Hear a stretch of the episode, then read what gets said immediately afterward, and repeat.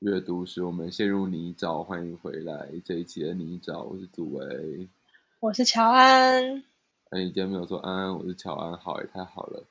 嗯，为什？么？没有没有，没事。我只是讲完这句之后，发现好，哎，好像少了一个词。笑对耶死对，居然。好，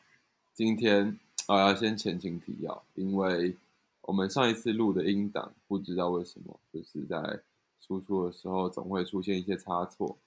所以呃有可能不会上传，但我也还没用，所以我可能会等下再试试看，然后看能不能上传。所以那今天的开头还是要稍微讲一下，就是现在正在读的东西是一样是德勒兹的对话跟呃拉图的巴斯德的实验室这两本书。是是，那今天的阅读状况如何呢？今天吗？还行，我终于就是，终于有有一点稍微脱离精神分析了。可以，可以，可以。没错，我今天大概就是读了第一，我已经不知道它那个分怎么分了，就是上半部它有上跟下，上的第一章的十到十四，还有第二章的一这样子。好的。好吧，说说看你今天读了什么东西吧。今天吗？之前有说嘛，就是德勒兹提出说，在精神分析里面有一些事情改变了。然后第一个，我发现总共有四个改变，对他总共提了四个。然后第一个改变就是再重复说一下，就是第一个改变就是从从亲属关系到一个朋友关系，类似类似，就是垂垂直到平行。然后第二个就是他从一个契约关系到一种法定跟成文的，对。然后接下来就是他的第三点，第三点就是我越看越觉得精神分析其实蛮聪明的耶，请说，请说。就是我发现他还蛮。他慢很慢慢，他没有就是改变他本质的东西，可他改变了，他似乎是改变了一种大家对他的印象或者是感官感受这样子，所以就是本质上内容还是不变的。就是如果你进到，就是至少以德勒兹这边的角度来说，就是如果你进到精神分析的小房间里面，坐在那个椅子上面，你们谈论的东西还是差不多的，只是他改变了一种。给人的感觉吧。这边第三点主要提的也是说，就是主要是说制度这件事情。嗯哼，没错，他是说就是精神分析它不再需要外部的参考了，因为它就是他自己的参考。然后对他来说，就是除了那一个咨询室里面发生的事情是真实的之外，其他地方发生的事情都是派生或是次要的。对，哦然后懂他的他的德勒兹这边直接说他的了不起的，就是技巧或者是呃，就用就用技巧这个词，他说他了不的技巧就是鼓励你，就是相信相信这件事情，trust，嗯，对，没错。然然后然后，对，所以他这边就是说他就是精神分析已经不再就是不再就是一直停留在呃搜寻的阶段，然后而是他就是直接就是跟这个所谓的他自己的秩序或者是他的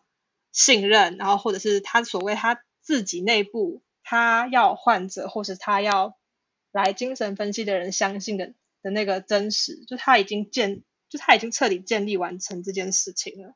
懂懂懂懂，没错，变成一种有点像是大大型的那种工业时代的机器，然后轰隆轰隆轰隆会出现一个哇，就是他要给你的解答这样。有点类似，就是他从刚刚就是从第一个改变到现在一路改变，他已经完全建立一套非常完整的系统了。懂懂懂，没错，所以他的他的第三个，就德勒兹讲的第三个，就是说，就是他发展出了一个他自己的，就是关于精神分析的秩序。然后第四个就是语言学的，就是对语言学的，就是语言学的影响，或者说他直接吃掉了语言学，或者把语言学合并到他的内部里面，这样子。OK，语言学好，没错，然后这边还有提到说，就是他已经也不能说已经，应该是说他有试图要取代取代哲学这件事情。哦，对，怎么说？怎么说？这其实就是跟科学，呃，类似科学或者不是类似科学，嗯，应该说这边他提到的是说，它是一种呃每一种权利都需要他自己知识的形式，然后他如果没有知识的话，他就无效。所以它有嗯两个方式，一种是它就有两个就是正式跟非正式的方式。第一个是你就是溜进毛孔里面，他这边就是用了毛孔这个词，所以我在想，也许可以指孔洞，或者是可以想象一下。懂懂懂懂。对对对，然后他就说，就是他会非正式的，他就会溜进你的毛孔里面，嗯然后在这个既定的制度，他这边用的这个词是 order，然后而且是大写的 order，嗯哼，对，然后在这个既就是然后把自己密封在这个孔洞里面，在这个既定的 order 里面，然后第二个就是正式的第二个就是正式的形式，它就会自己构成就是符号性的指令，然后就是提供一种很普遍的或者是不必言说的系统，给已经确立过后呃已经确立好的权利这样子。哦，对给已经确立好的权利，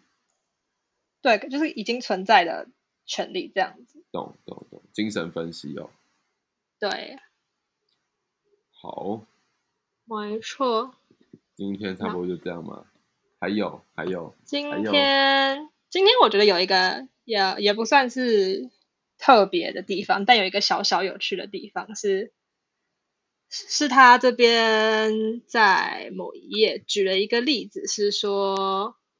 关于希腊城邦跟欧几里的几何嗯嗯嗯，原理。他说他们中间有一个互补性，哦，就是哦。延续刚刚提到那个确立，就是那个知识的那个部分，知识，嗯。然后还有确立或者是非既定这边。他说希腊城邦跟欧几里的几何学有一种互补性，然嗯后我认为他这边指的应该是指说，就是希腊人在使用欧几里的几何的时候，不是因为就是他不是因为几何学家有权利在手上，而是里面的就是知识或者是概念，他这边用的词是概念机器，就是里面有知识跟概念的这个机器，嗯概念的装置，然后城邦需要它的这个权利跟时间，还有空间的这个组织系统。懂。所以其实是，就是其实不是因为几何，而是因为使用的他们在这之中所使用的知识赋予他权利。没错，所以我觉得，呃，以这篇文本来说，精神分析有点利用到这件事情，就是它有点利用到这种互为需求的方式，然后去发展它整个系统，懂跟建立它的那个根基起来。对 OK，对，然后这边的这一些就是小节点结束之后，德勒兹就重新回到了 desire，重新回到了嗯欲望。没错，对，然后我觉得这边跟前面讲的还蛮像，就是最一开始我在读这一章的时候讲说，就是无意识啊、欲望还蛮像的。然后那个时候有跟你讲说，就是我觉得他这边的欲望应该是，就是在主体性消除之后会就是会显露出来的，然后它并且是朝向一个对象的。嗯嗯嗯，对，这边证实了，就是前面的推测是没有错的。他这边是说，就是欲望是连接主体跟客体，然后欲望，但他说，但他说说欲望不是属于主体或客体，而欲望其实是超越，就是人格性或者是超越跟客体之间的一个协调，或者是一个坐标图。懂懂懂，欲望超越，欲望是超越跟个体之间的一个协调的坐标图。嗯，它是两个分开的啦。他是说，第一就是超越超越人格性，然后跟超越就是客体跟客体之间的一个调和协调，这样。嗯对，没错。懂知道了。对，所以他接下来这本这一章还有大概三分之一吧，不知道还会继续谈论什么。这样，有没有会把欲望谈完，就是这个欲望的来来的地方，或者是我也不太确定。这边德勒兹这本书感觉比较像，比较不会去追那种没有没有对所以我觉得处理这件事情。所以我也不太确定之后会再继续谈论什么。但他这边就是开始提到了提到了几次，我不确定他后面会不会讲，提到了几次，就德勒兹蛮有名的一个思想——无器官的身体。哦，对，好，搞不好下次就会有更深入的了解。希望希望我很期待，我很期待。我希望就是我的解读，或者是有我解读错的地方，我都有纠正过来，然后至少到你那边的资讯是一个就是大致上是正确的德勒兹概念。呃，大概可以，大概可以。其实很虚诶、就是德勒兹的东西，我觉就是得德勒，嗯，他他他是他比较像是一个他去他去使用呃，他他没有要谈那个东西本身，至少在这本书里面没有。他谈的是一个那个东西的互动的模式，或者是他做他做动的模式。我觉得我施力的这样。我觉得我这本书好像，因为我这本书其实我那个时候拿到简体中文版的时候，它的体积也不大，嗯然后加上它这本书比较主要的形式是他跟他的学生在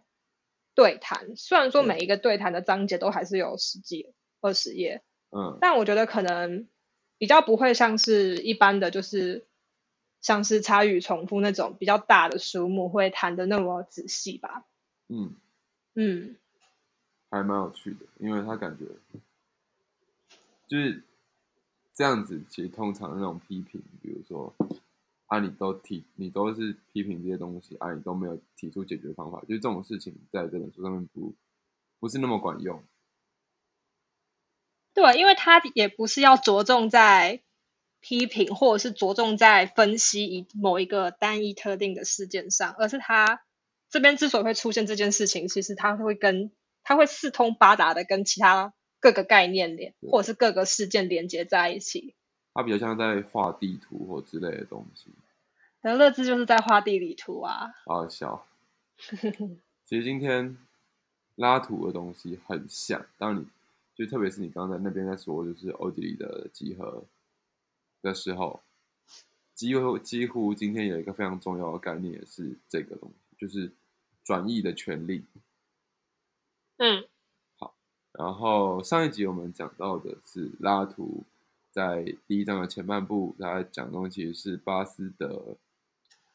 巴斯德的构成，就是这个挂号巴斯德，就有刮胡的巴斯德，诶，应该是引号了，有引号的巴斯德的构成。就是巴斯德不只是巴斯德嘛，他会这么厉害，是因为有有支持的，有反对的，然后还有他当时所处的政治跟经济情况，所以造就了这个巴斯德的现象，还有他所引导的巴斯德派学者。然后后半段比较在谈的东西比较像是为什么是巴斯德，这样还蛮有趣的。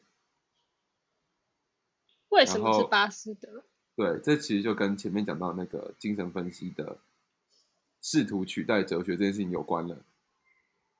哦，就一样的逻辑。嗯因为他们需要，他们需要那个位置来胜任那个转移的动作，所以就很像是精神分析学胜任了那个解释你的位置，然后呃，然后在巴斯德这边也是一样，就是他们呃呃怎么说呢？微生物学必须要去在呃卫生公共卫生上面取得一个转移的位置，不知道懂不懂这个意思？就以前可能会说啊，这个就是被附身啊或干嘛的，但今天精神医学出精神呃精神分析出来了，所以他就占据了这一个转移这一个人到底发生了什么事的的这个位置。然后巴斯德的微生物学出来，就有点像是以前就说啊，不知道为什么，可能是水资源不好，水不干净，或者是空气不好，或者是风水不好。现在就说哦，是微生物，大概是这种转移关系。然后他就从这边来开始在讲为什么是巴斯德，这个还蛮有趣的。然后拉图给出的解释是说，以前的以前的呃公共卫生公共公卫学家，他们会他们会他们有点像是都管，他们什么都管，就他们管民俗，然后他们也管饮食习惯，他们也管水，他们就像是我们要守住一条长长的边疆线，所以我们把所有士兵分开来。但是我们的确守住了整个边疆线，但每一个边，但每一个点都很薄弱。只要有一个人更多一点点的军队冲过来，就完全没救。但之所以需要巴斯德，是因为也或者是在巴斯德之前，也是之所以需要微生物学，是因为这会打破了，这会打破了那个原本脆弱的平衡。也就是说，它有点像是重要关口。比如说，我们说山海关那种感觉，就山海关旁边有没有路？的确有，但是那个路就可能烂到不行，所以所有敌人几乎都只会从特定的几个关口通过，而那几个关口串起来就会变成我们所说的 SOP。然后它是一个的确能有效提供效率跟反转情势的方式，所以呃，为了让微生物学升任这一个重要关口，所以我。所以他们供奉了巴斯德，就算巴斯德没对于微微生物学在工位上面的应用几乎没有任何贡献，但所有所有那些就是真的把微生物学应用在工位上面的人都归功于归功给巴斯德，因为他们需要有一个支点，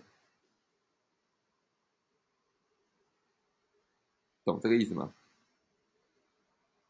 这样子，如果是照你的解释，听起来好像是拉图并没有很推崇，就是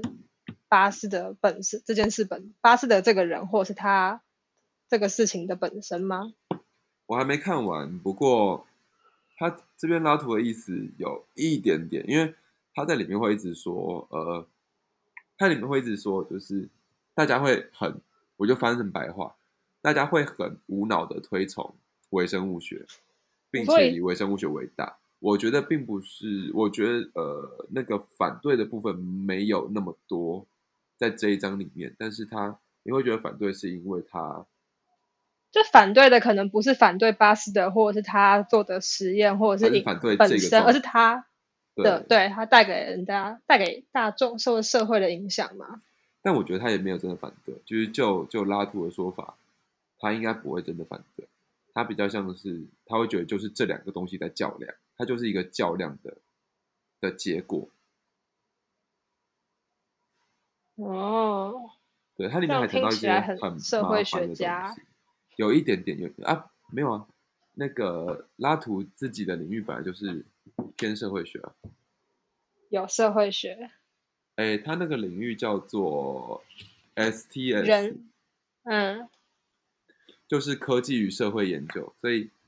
其实多多少少会有这样的部分。我反而觉得拉图真的也是有点像是对话，刚才对话里面在讲，他就是在描述一个一个社会现象的运作，就是我们我们要怎么样夺权，的这个意思。因为他后半段在讲到一个很重要的东西，是他他不是就是拉图。这边有比较明确的表达，是夺权跟革，就是呃断裂跟革命这种，就是时间突然改变的事情，其实是不太合理的，因为他就拉图是不太喜欢的，因为因为这种东西会没有办法解释为什么全部都不见了，或全部都变动了，就是它只是一个逃避，就是它是一个有说跟没说一样的，就是哦断裂了，所以。因为断裂了，所以这样。是因为这件事情本身就找不到一个观察的点吗？或者是他有一种横空出世的感觉？但其实拉图随机就找到了这个点。他会说：“呃，他们为了他们为了建立自己的时代，所以呃，微生物学拉巴士学派就是巴斯德的